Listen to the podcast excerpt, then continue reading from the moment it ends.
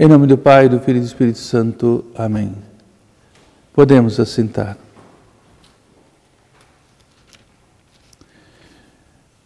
Hoje a igreja celebra a festa de São Bartolomeu Apóstolo. Bartolomeu é provavelmente o discípulo que Felipe apresentou ao Senhor pelo nome de Natanael e que mereceu do Mestre aquele belo elogio. Eis aqui verdadeiramente um israelita em que não há engano. São Lucas conta-o entre os doze que o Senhor escolheu, depois de orar toda a noite, para serem testemunhas da sua vida, da sua doutrina e milagres, e depois da ressurreição, pregadores do Evangelho. Não é fácil determinar qual fosse o seu campo de apostolado.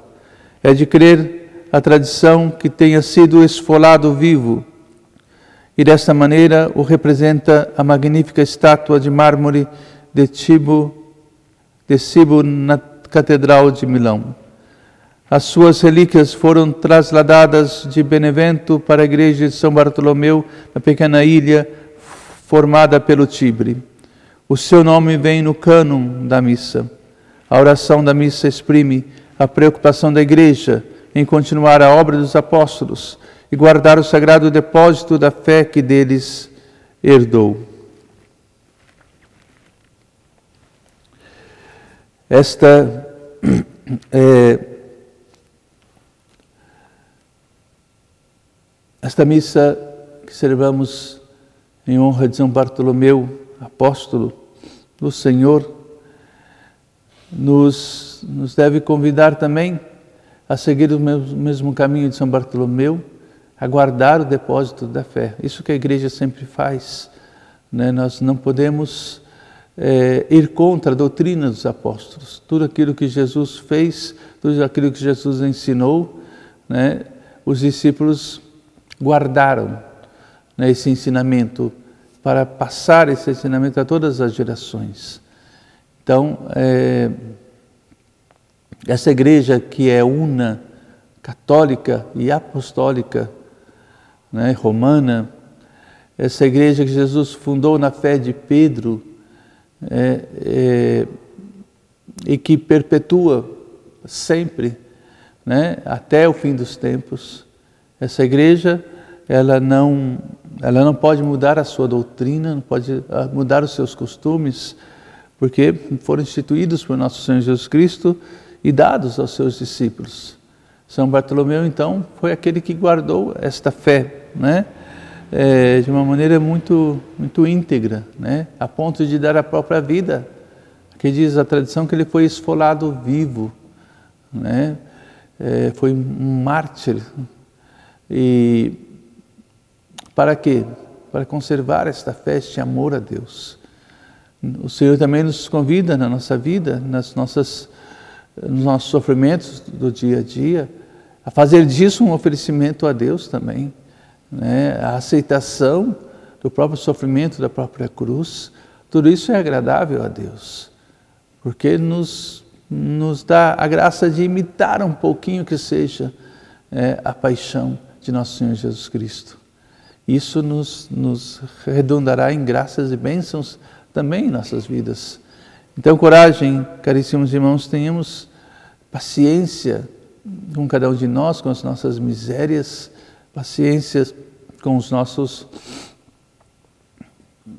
com aquilo que somos, nossos pecados, mas sempre defendamos a fé, a fé né, que recebemos os apóstolos, a fé que nosso Senhor Jesus Cristo pediu, né, é, para que a vida cristã, então, chegue ao seu cumprimento em nós.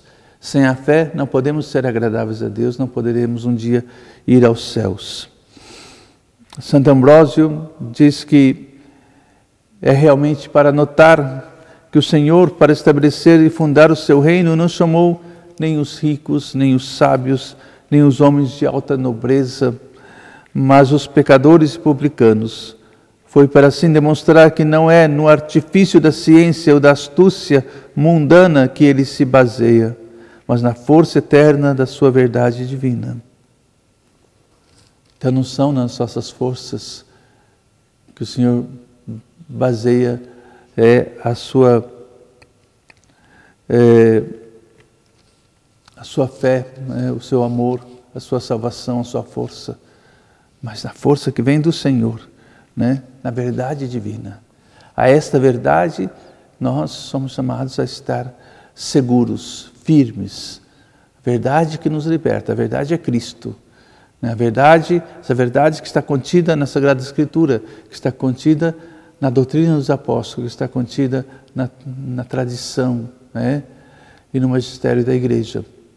Então, coragem, né? Sejamos firmes, fortes para proteger essa, é, essa tradição dos apóstolos, proteger esta palavra que o Senhor nos dá a cada santo dia, a cada santa missa, porque essa palavra da verdade que um dia nos levará à salvação. Que o Senhor nos abençoe, caríssimos irmãos, nos fortaleça é, e que sejamos é, realmente dispostos a dar a nossa vida também por amor a Cristo, a defender a nossa fé contra todo erro, contra todo pecado. É, e, e, caminhar com o Senhor, unidos a Cristo. O Senhor sabe quem somos nós. Né? É, o Senhor escolheu não sábios, doutores, é, é, mas escolheu publicanos, pobres, pecadores. Assim eram os discípulos.